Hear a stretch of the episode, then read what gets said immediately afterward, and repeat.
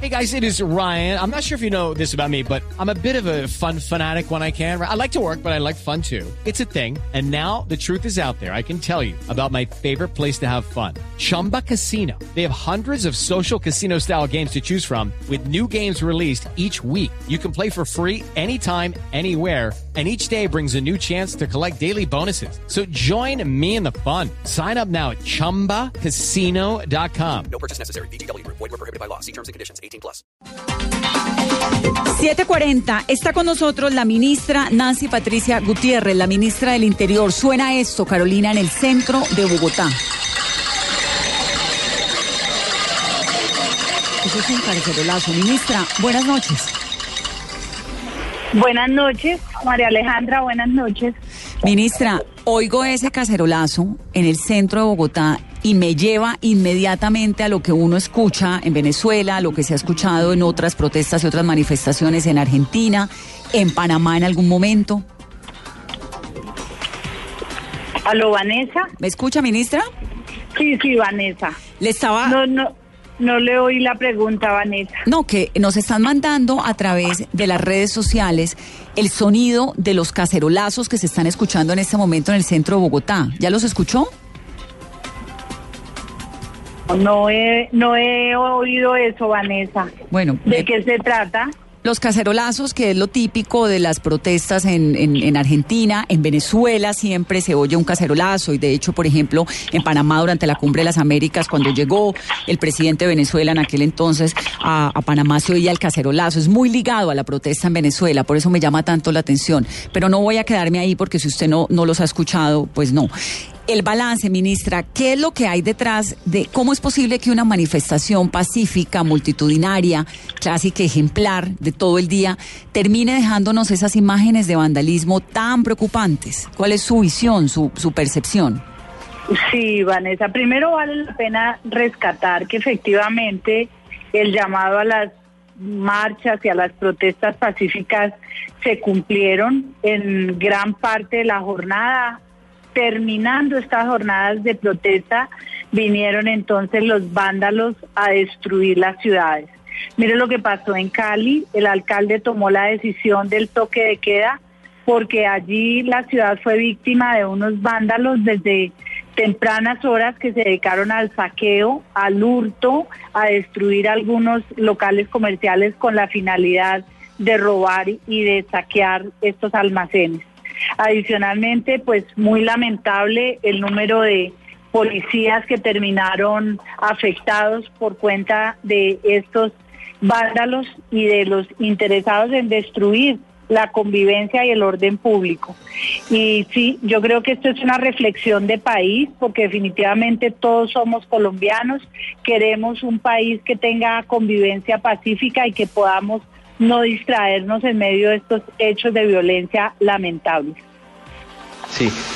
Ministra, ¿quiénes están detrás de estos hechos vandálicos? Me parece muy importante que usted como representante del gobierno haga la diferencia entre la manifestación pacífica que se vivió de forma multitudinaria en Bogotá y en las principales ciudades del país y los actos de vandalismo, de violencia, de terror que se vivieron posteriormente.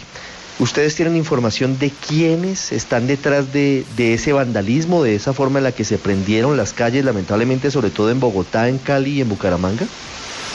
Pues a ver, realmente el gobierno se dio cuenta desde muy temprano, es decir, meses, dos meses, tres meses atrás, nos dimos cuenta de la necesidad de hacer claridad, por ejemplo, en las convocatorias, se estaba haciendo una convocatoria sobre eh, aseguraciones que no correspondían a la realidad.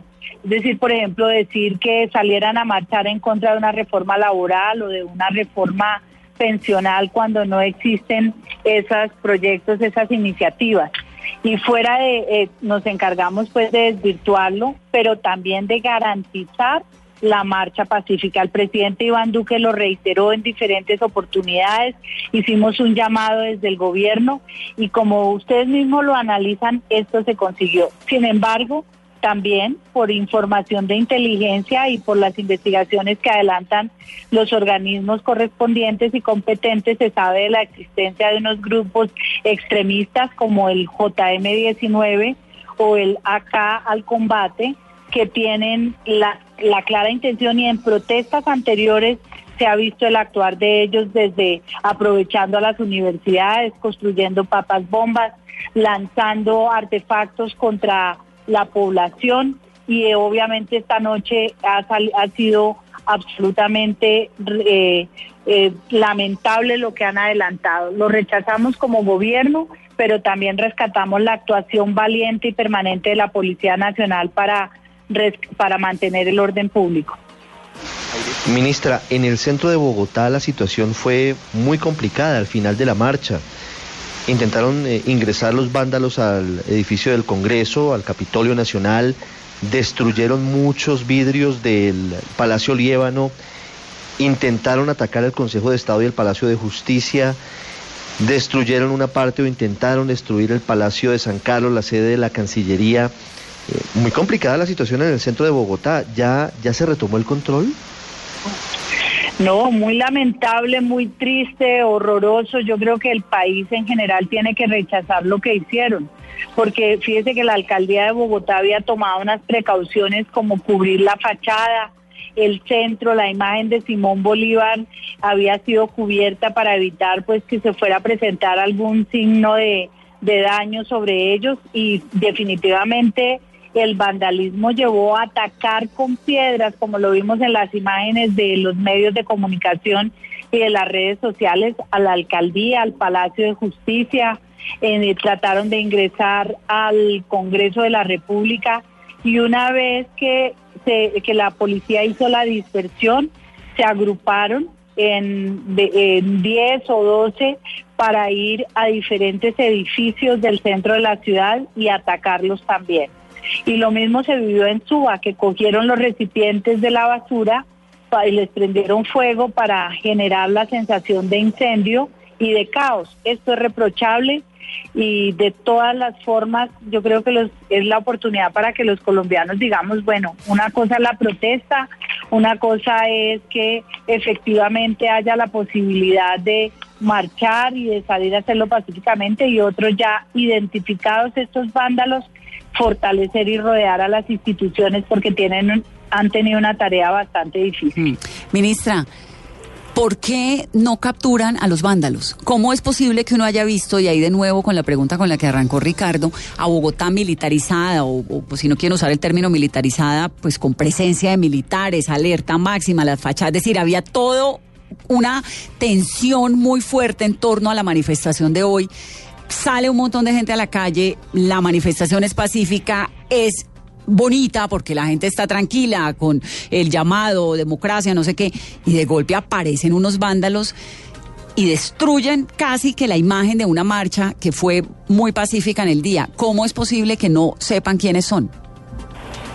Bueno, pues fíjese que antes de esta manifestación se hicieron dentro de las investigaciones que cursan por diferentes fuentes, entre otras de inteligencia, se hicieron allanamientos, se hicieron capturas, se llevaron a las instancias judiciales y se hizo toda una decomiso también de elementos con los que construyen las llamadas papas bombas que causan incendios. Esto se hizo anticipadamente, pero indiscutiblemente que no es el accionar de la policía. Recordemos que la policía no está armada. La policía sale a enfrentar estos disturbios eh, protegidos y con armas no letales. Es decir, no hay uso de armas letales, sino por el contrario, tienen unos eh, elementos disuasivos que es lo que utilizan. La captura de ellos en medio de esta situación donde ellos sí están lanzando piedras o artefactos contundentes contra la policía, pues hace difícil la captura física de esta gente. Pero ah, de aquí en adelante debe seguir todo el proceso de investigación, de identificación de los vándalos y lo más importante que puedan ser judicializados y llevados ante la fiscalía y los jueces. Ministra, ¿no hay una herramienta judicial, que fue un poco lo que trataron de hacer en Hong Kong, de prohibir el, el, la gente con la cara tapada? en una jornada como la de hoy? Pues son decisiones que deben tomar las autoridades municipales. Recordemos que los alcaldes son los responsables del orden público en su ciudad o en su municipio. Por eso el alcalde de Cali, por ejemplo, tomó la decisión del toque de queda. Pero la limitación de las, a las marchas, la limitación de los sitios, el uso de la infraestructura pública, la limitación para el expendio de bebidas, eh, alcohol y consumo de bebidas alcohólicas, el tema del toque de queda, esas limitaciones le corresponde hacerle a los alcaldes. Hoy, esta mañana, hemos estado desde las 6 de la mañana en un puesto de mando unificado aquí en la Dirección General de la Policía. A esta hora nos encontramos aquí también haciendo una revisión de la situación. En algunos sitios, en algunas ciudades, hubo acuerdos entre los quienes convocaron a las marchas y las autoridades para que no fueran encapuchados. Se dio en algunos lugares. También vale la pena eh, rescatar y destacar que algunas de las personas que hacían parte de las protestas, también ellos rechazaron a algunos de los vándalos. Vimos también algunos jóvenes limpiando el Transmilenio después de que fueron manchados con con aerosoles y con consignas. Entonces fue como una confluencia de tantos factores que representan definitivamente las circunstancias que tiene Colombia y digo yo, es la reflexión de lo que debemos hacer de aquí en adelante. Todos somos Colombia y todos debemos pensar en que somos más los que rechazamos la violencia y los que queremos que al país le vaya bien. Ministra, en estas ya más de 12 horas de protestas en Bogotá, ha habido tensión en algunos eh, sitios y en algunas zonas como la localidad de Suba. En el transcurso del día, ¿se contempló de pronto la medida de toque de queda en Bogotá o en alguna zona de la ciudad? A ver, nosotros estamos aquí en un seguimiento de la situación de todo el país.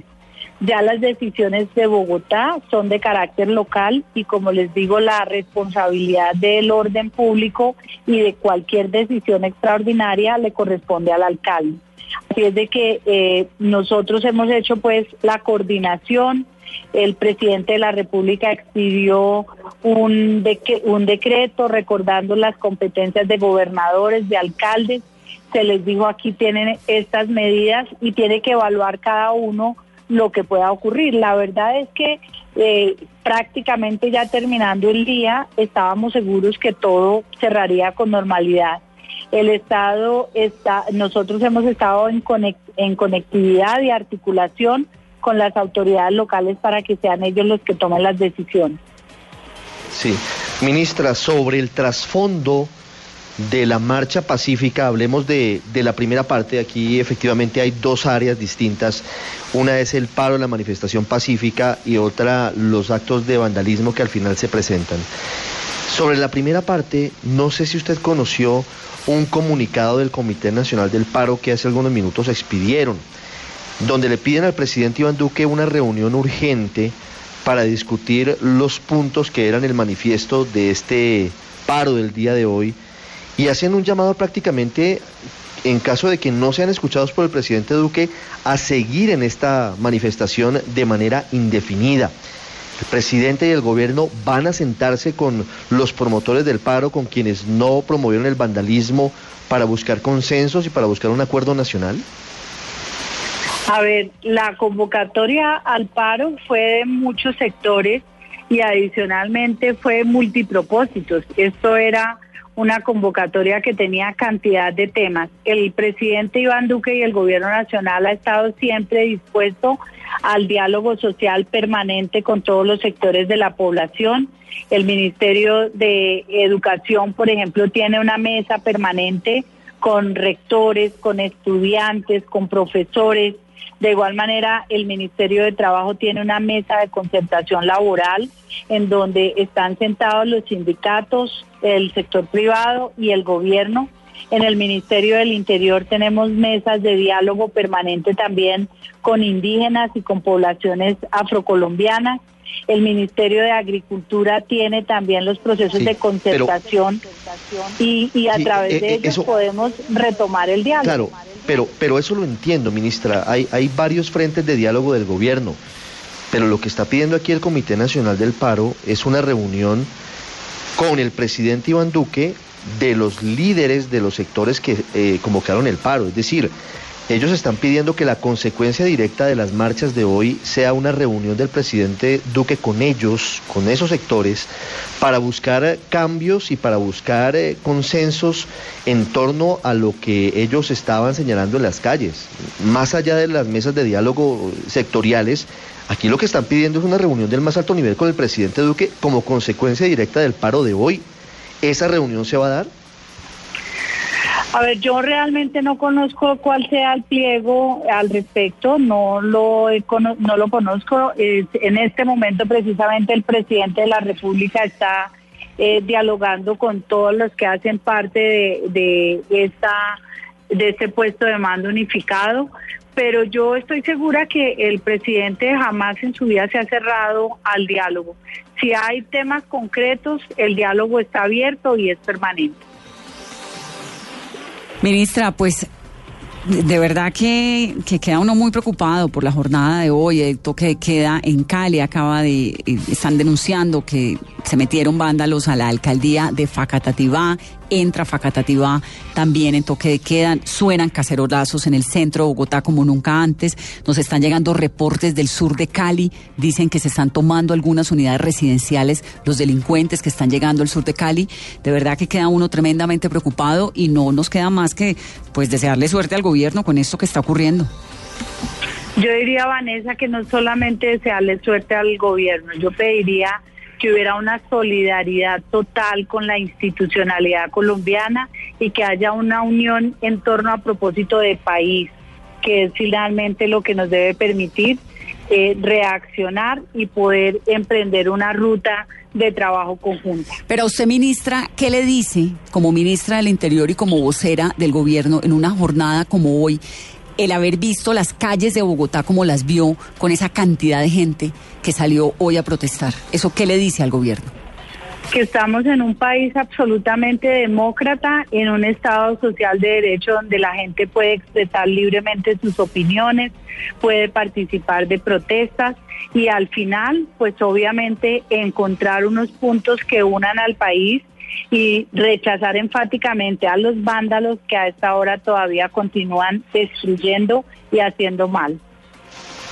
Sí, pero ministra, ¿no hay una reflexión también dentro del gobierno sobre esto? Es decir, el mensaje es muy poderoso de centenares de miles de personas en las calles inconformes con lo que está haciendo el gobierno. Eh, ¿No hay una reflexión a partir de lo que pasó hoy? Por eso le digo que estamos dispuestos y abiertos al diálogo, a mantener la conversación, a revisar los temas en conjunto, porque todos ganamos en medio de la democracia y todos ganamos dentro de las posibilidades de conversar, de dialogar y no de destruir como ha pasado esta noche. Ministra, muchas gracias. Sé que la está llamando el presidente, sé que está en una situación, en una jornada muy complicada también usted. Le agradecemos muchísimo estos momentos aquí en Blue Radio. A ustedes, Vanessa, buena noche. Gracias. Gracias. Es la ministra del Interior.